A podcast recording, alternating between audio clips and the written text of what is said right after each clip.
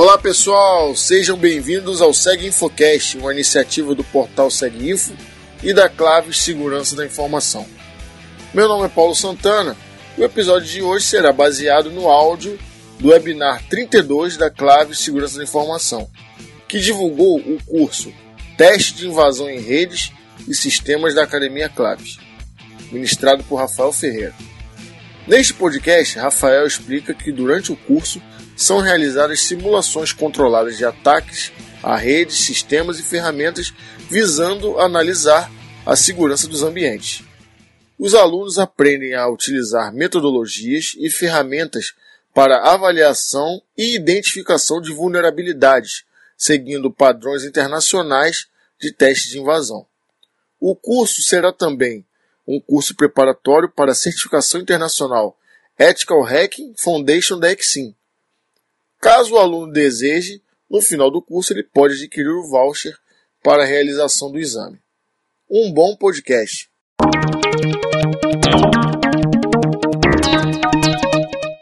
Bom, boa tarde, pessoal. Sejam bem-vindos aí ao 32º webinar da Claves.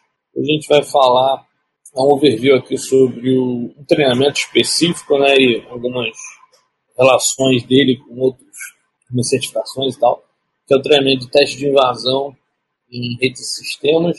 É, a ideia é passar um overview do, do conteúdo e tal, não só da emenda, né, mas como também a parte de é, público-alvo, para quem que ele se destina, o que, que ele, qual o problema que ele visa resolver. Bom, então esse é o primeiro ponto. Meu nome é, só me apresentando rapidamente, meu nome é Rafael, eu atuo hoje como é, diretor aqui da Claves, cuido da parte técnica, tanto da parte de serviços, quanto da parte de treinamentos e tal. É, e não coincidentemente, a minha linha de pesquisa e de atuação é essa parte que a gente chama de segurança ofensiva, né? onde tem os testes de invasão e outros tipos de, de auditoria. Essa trilha é, é, bastante interessante, que é uma trilha que é bem aderente à linha de atuação da Claves, enquanto entrega de serviço e tal. É, aqui na Claves a gente tem o braço de consultoria, o braço de, que a gente chama de academia, né, que é o treinamento, vocês podem perceber que a partir de treinamento é um tanto quanto mais abrangente. Você fala de gestão, de seguro, tem bem mais assuntos relacionados. E essa linha, né, depois até no, mais para o final lá da apresentação, tem um slide onde eu apresento o roadmap de treinamento e tal. Você vê que essa linha é bem direcionada à segurança ofensiva e a linha talvez mais perto aí do core de atividades aqui nossa. Bom, beleza. Então vamos. Bom, então o primeiro ponto, obviamente, que, que é explicado no curso, que vale a pena a gente citar aqui, né, é o que seria uma auditoria de teste de invasão. É, a ideia do teste de invasão, assim como qualquer outra auditoria, é você tirar um diagnóstico, né, você ter um, um, identificar pontos positivos e negativos, especificamente nesse caso, no que diz respeito à segurança da informação. É uma peculiaridade bastante interessante de teste de invasão é o fato do o método que ele utiliza para identificar vulnerabilidades é através da simulação dos ataques. A gente chama de segurança ofensiva isso, você utilizar, fazer esses diagnósticos, essas verificações e tal, através de simulações de ataque, né, fazendo passar pelo atacante em questão. Quais são as vantagens disso? É, uma delas está é, tá nesse segundo bullet aí, que é essa modelagem com essa visão mais ampla. Então, a ideia de um teste de invasão é sempre você ter uma visão bem abrangente, que é, seria mais ou menos a visão que um, um, atacante teria, e você não está testando ativos específicos, assim, você está testando todo o ecossistema. Então, essa modelagem de ameaça, com essa visão sobre o negócio e tal, é uma questão de, é, por exemplo, se você está falando de um site de comércio eletrônico, você tem sim as vulnerabilidades intrínsecas do, do, da tecnologia utilizada, seja do web, ou qualquer outra, mas você pode pensar mais amplamente qual seria uma ameaça para esse ecossistema, uma, uma fraude, uma compra fraudulento, uma coisa parecida. Então, para cada negócio, você pode pensar vetores que são específicos para aquele caso ali que causaria um determinado prejuízo, nem sempre financeiro e tal. Então, essa questão dessa modelagem seria essa ideia. A ideia de simulação de ataque seria isso. Em vez de você fazer testes pré-pensados, você fazer, modelar testes específicos para aquilo ali que você está testando. Outro ponto que a gente cita né, nessa, nessa parte de definição é essa identificação de riscos reais. O que a gente chama de riscos reais é que um risco apontado numa verificação desse tipo, né, que envolve a simulação do ataque, não, não cabe ele ser meramente potencial. Porque, pela definição de teste, se você está efetivamente simulando um ataque, tentando explorar uma determinada vulnerabilidade, você tem, pela definição de teste, você tem como diagnóstico se você explorou ou não. Tá? Então, quando você tem um sinal positivo né, de detecção de vulnerabilidade, significa que você efetivamente explorou essa falha e conseguiu algum impacto seja ele qual for. Então tem essa diferença. Obviamente você pode apontar no meio do caminho nos pontos de atenção. Tipo, ah, foi identificada essa falha aqui, não é uma boa prática, etc. Mas por alguma peculiaridade do sistema, do, do ecossistema, não é possível explorar. Você tem que ter essa visão. Mas o mais importante é você ter a visibilidade sobre as vulnerabilidades, seja ela qual for, seja em qual nível for, que são passíveis de exploração para você ter uma noção precisa do impacto que ela causa. É, e um outro ponto, que aí um pouco parecido também com a parte da, da visão ampla sobre o negócio, essa questão da verificação do funcionamento de controles e processos. O teste de invasão ele é bastante importante, bastante interessante para fazer validações em, em estruturas, né, se todos os ativos designados para segurança estão ali cooperando e efetivamente garantindo a, a segurança. Então, às vezes você tem um checklist, é, por exemplo, ah, tem que ter firewall, tem que ter IDS, tem que ter ABC. E aí, com o teste de invasão, você consegue fazer todo um fluxo de ataque onde você identifica se isso está efetivamente funcionando. Não só esses controles que são é, plugados ali nessas caixas, como processos também. Né? É, não está aqui no, no material do, do webinar, mas no, no material do curso, uma das coisas que a gente fala é sobre os tipos de teste. Tá? E os tipos de teste eles podem ser, é, a nomenclatura pode ser baseada no, no, que você sabe sobre o ambiente, até a forma mais comum de classificar. Né? São os testes caixa preta, caixa branca, é, a quantidade de informação que você obtém previamente sobre o ambiente a ser testado. Mas um outro prisma que você pode aplicar é a questão de o quanto que o ambiente sabe sobre você. Tá? Se é anunciado, quem é que sabe? Quais são, os, quais são os processos estão rodando sob a ciência de que o teste está rodando e quais que estão, não estão à luz dessa, desse acontecimento. E o que, que isso impacta, né? Quando eu digo processos, aí, inclusive com interação de, de ser humano. Você pode estar testando, por exemplo, uma equipe, uma equipe de monitoramento, uma equipe de resposta. É, você tem lá um processo de resposta a tentativas de ataque, seja lá qual for. Você pode simular um ataque, ver como eles se comportam, é, quanto tempo eles vão levar para detectar, com que qualidade, com que velocidade eles vão responder isso, conter os impactos etc.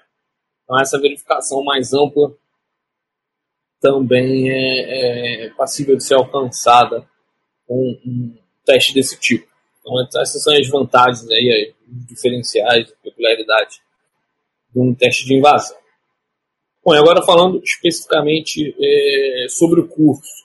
Os cursos de academia, todos eles, todos acho que é forte, mas a maioria deles são oferecidos em duas modalidades, a modalidade presencial e a modalidade à distância, é o EAD, ensino à distância. E vale frisar que o, a modalidade presencial, não sei se a maioria dos casos, mas em alguns casos, é em company, né, os cursos podem ser feitos é, minimamente customizados para algum assunto de, de, de interesse ou para tecnologia de interesse e tal. O EAD ele tem uma grade mais densa, assim, acontece com mais frequência, os cursos à distância, por facilidades óbvias. Né? E aí, só para entender como é que ele é, funciona, a, o sistema que é utilizado durante o curso é esse mesmo que vocês estão utilizando para assistir o webinar, essa questão da tela compartilhada. Do mesmo jeito que eu posso compartilhar o slide, durante as aulas é compartilhar telas quaisquer. Então, às vezes tem terminal, às vezes é um infográfico, um sistema, um sistema alvo que foi levantado no laboratório. Então tem essa facilidade. Além disso, tem o chat, que fica sempre o pessoal da, da monitoria, dando apoio, puxando alguns links, respondendo perguntas, etc.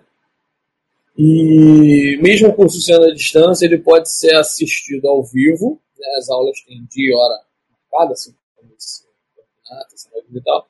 E, mas o conteúdo é gravado. Então, quem não puder assistir na hora, quiser assistir depois, ou mesmo quem assistiu na hora e quiser assistir novamente, depois você tem o conteúdo lá. Eu até tenho uma, uma tela aqui do, curso na frente, pra vocês verem a, a, a, dinâmica disso, como é que você visualiza um, um vídeo, um, os anexos, né, que são o material, os laboratórios, tudo fica anexado lá no sistema para você fazer download e utilizar.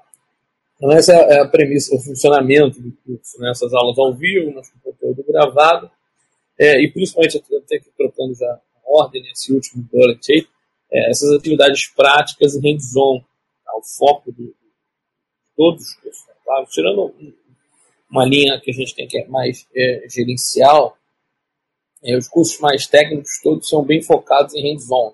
É, geralmente a gente disponibiliza algumas máquinas virtuais, máquinas essas que são servem, no caso específico do teste de invasão, né? máquinas essas que servem como alvo, tá?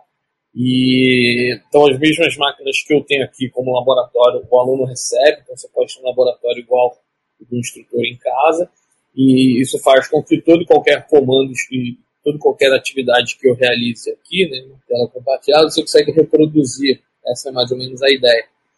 Então, nessa aba de anexos de cada aula, fica lá contido não só materiais é, de apoio, né, como instruções, PDFs e tal, como dos laboratórios, máquinas virtuais, é, ferramentas, downloads é, N. Né?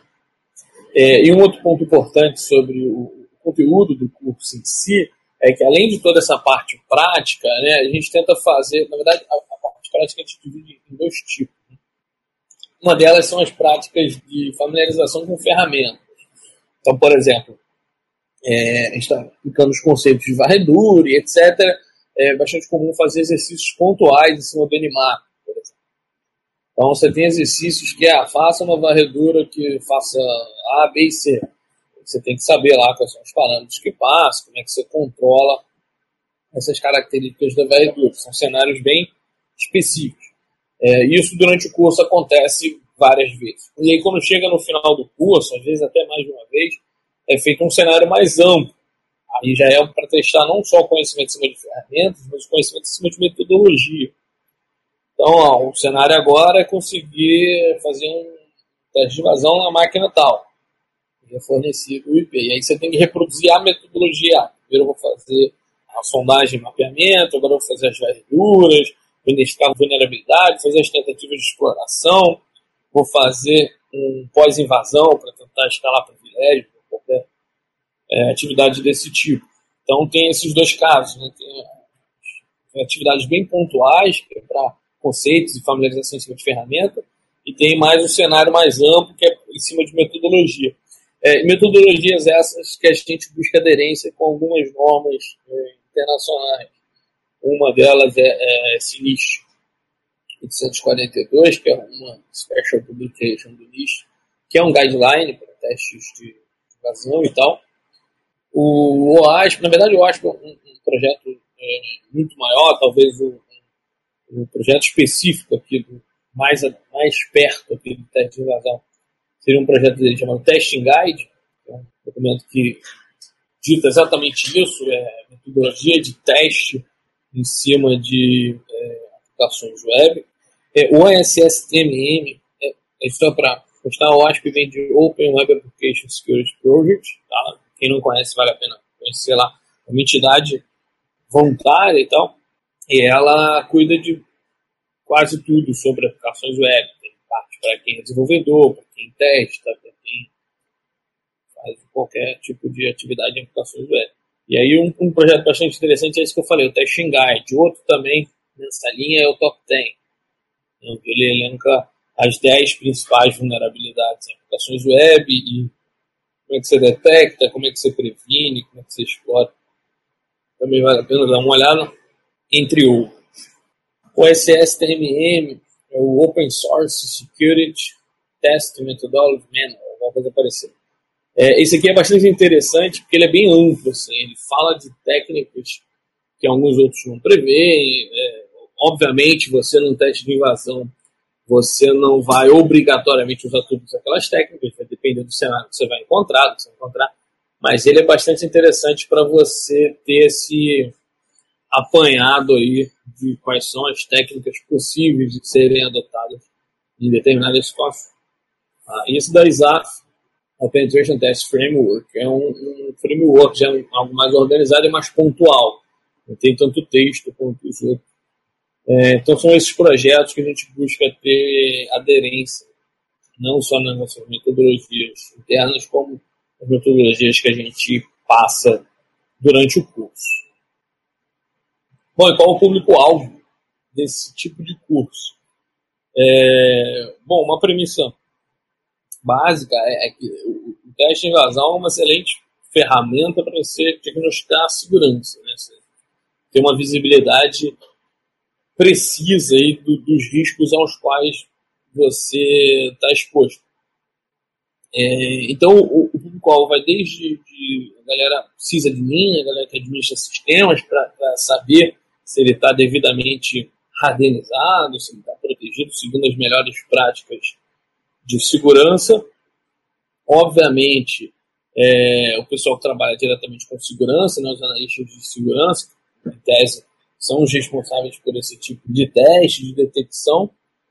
E também a galera de um nível mais gerencial e, e tomada de decisão, por um ponto que já foi citado aqui, inclusive, como ele te dá essa visão dos reais riscos aos quais você está exposto, ele ajuda nessa tomada de decisão estratégica sobre o que, que você vai mitigar. Por exemplo, você faz uma análise de vulnerabilidade pura e simples, né? coloca máquinas ligadas direto uma na outra e faz as varreduras. Aí você vai encontrar o servidor web com três vulnerabilidades e um servidor XPTO qualquer com 30 vulnerabilidades altíssimas e facilmente exploráveis. Isso induz você a tomar a decisão de que esse servidor que tem 30 vulnerabilidades graves, etc., deve ser cuidado primeiro, que merece atenção imediata. É, porém, num cenário específico, e isso um teste de invasão identificaria, ele pode estar completamente isolado da rede, aquelas vulnerabilidades podem ser delegadas alguma versão que ele precisa por causa de compatibilidade, etc.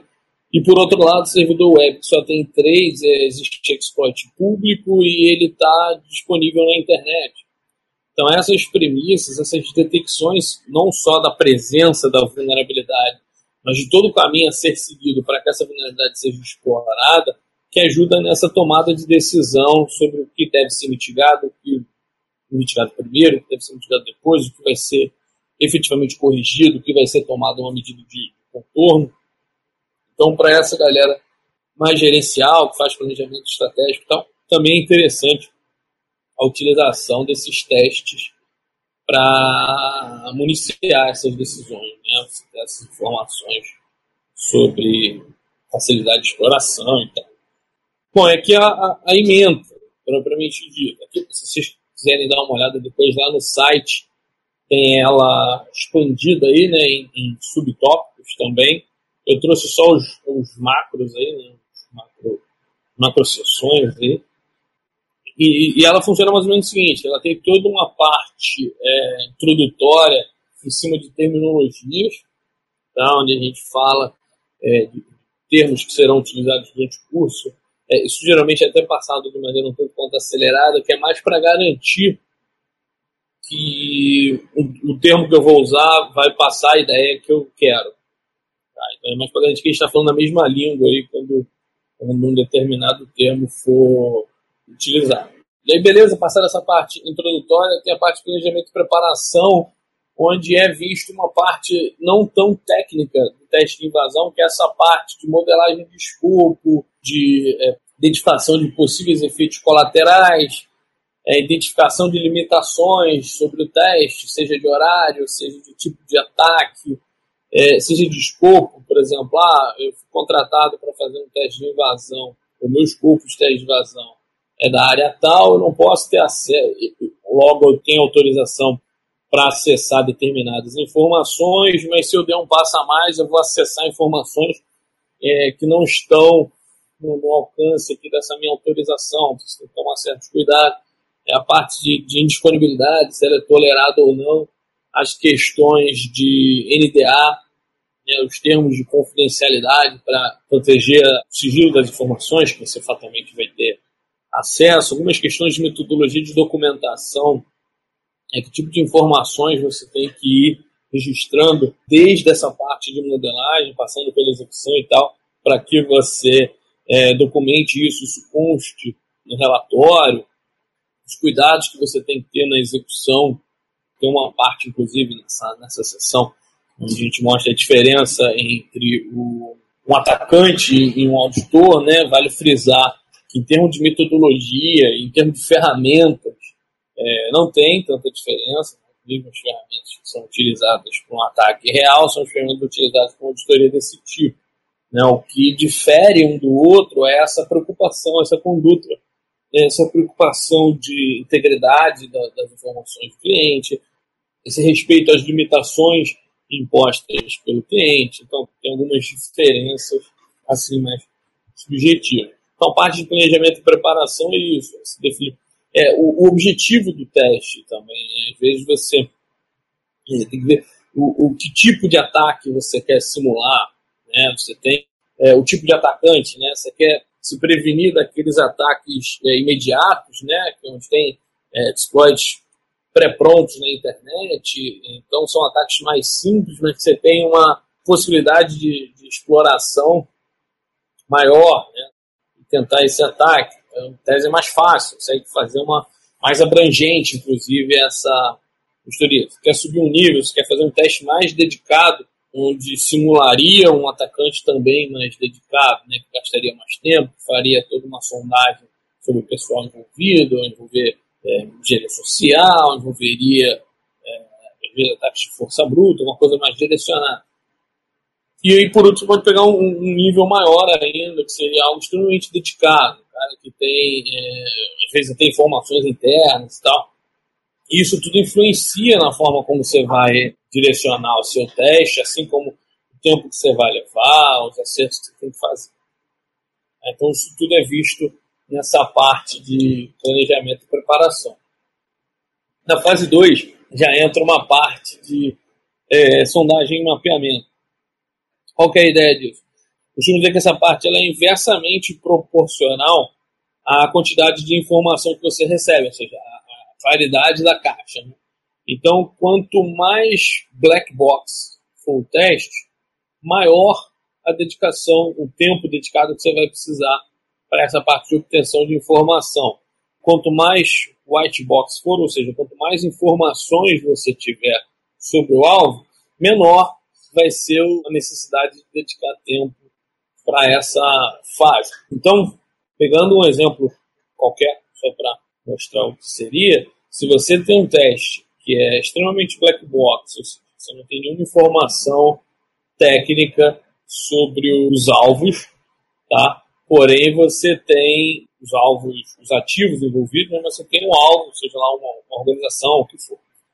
É, e aí você começa a fazer uma trama de obtenção de informação, onde, através do nome, você encontra onde está hospedado o website, pelo website você encontra em outras páginas do servidor, você descobre quem é o servidor DNS que resolve para ele, você encontra links para um servidor de intranet, e você vai mapeando ativos que se relacionam com essa entidade.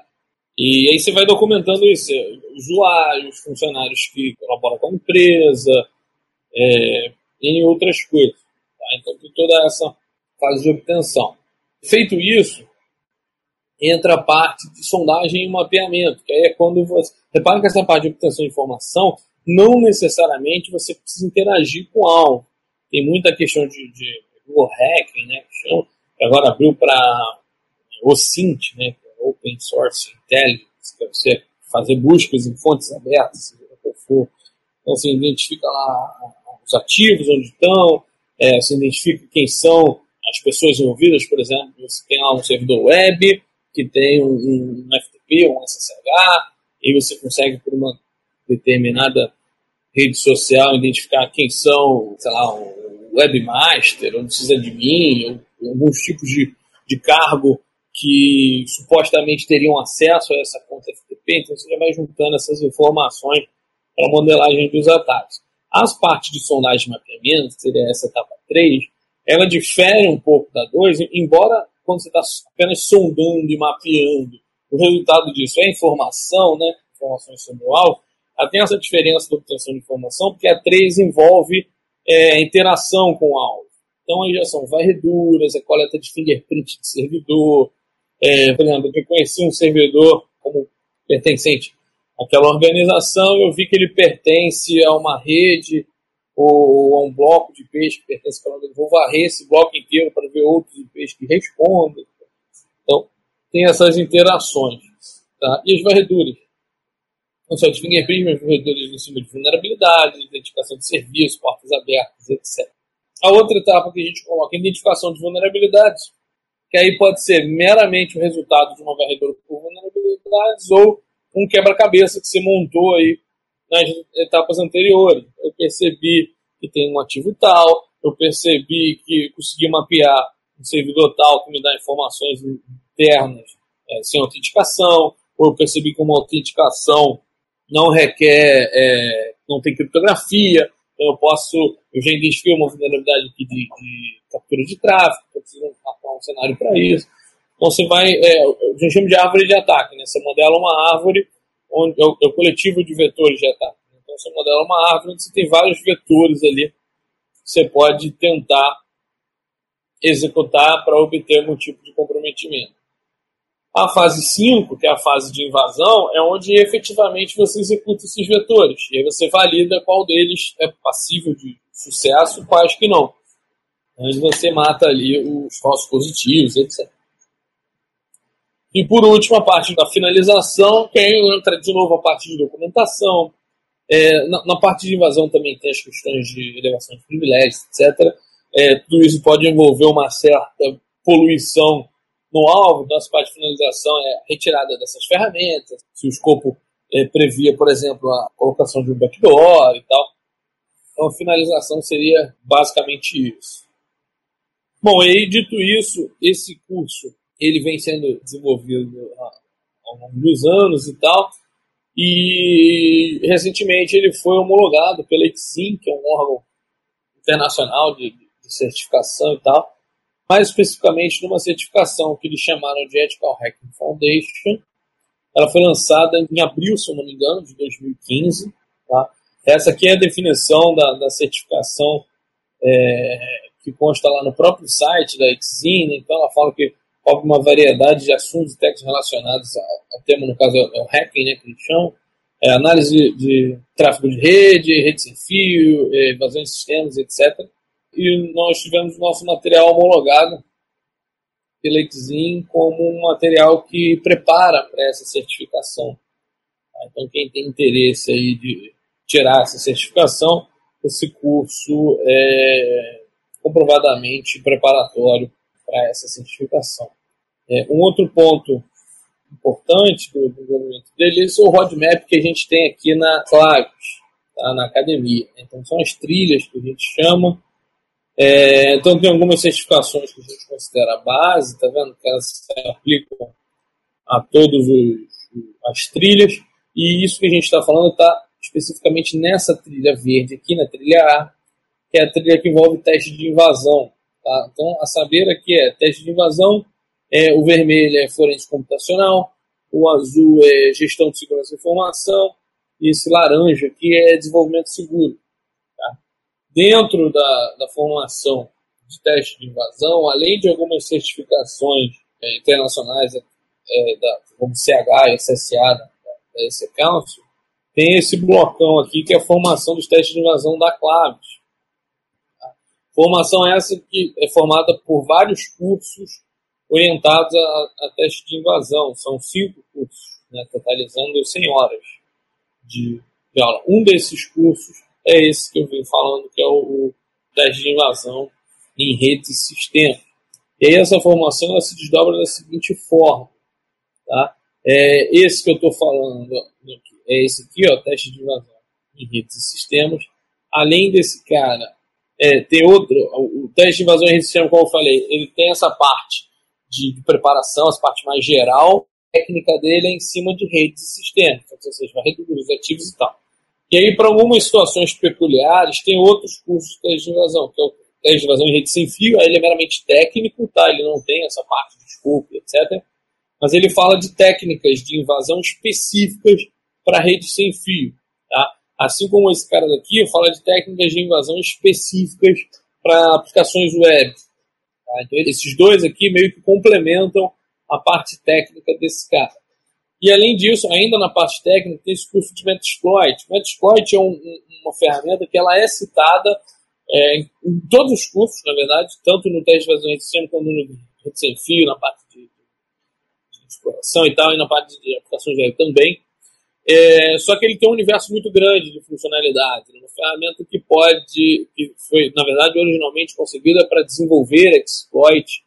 Hoje ela é para lançamento, desde que foi adquirida por uma empresa passou a ser considerada uma ferramenta de teste de invasão. Então, a ideia desse curso específico da ferramenta é trazer mais essa parte de desenvolvimento, utilização melhor aí do framework. E por último, e não menos importante, tem o curso de Direito, que é um curso, inclusive, ministrado por advogado e tal, que a ideia é passar uma noção de legislação o, mínimo que se deve saber para ser um pentester, um administrador de rede, seja um período forense, ele pega várias áreas. Então, tudo que a legislação nossa aqui e, e, mundial relaciona com segurança da informação é abordado nesse curso. Um curso bastante interessante, até complementa bastante aquelas questões de escopo, limitação e etc.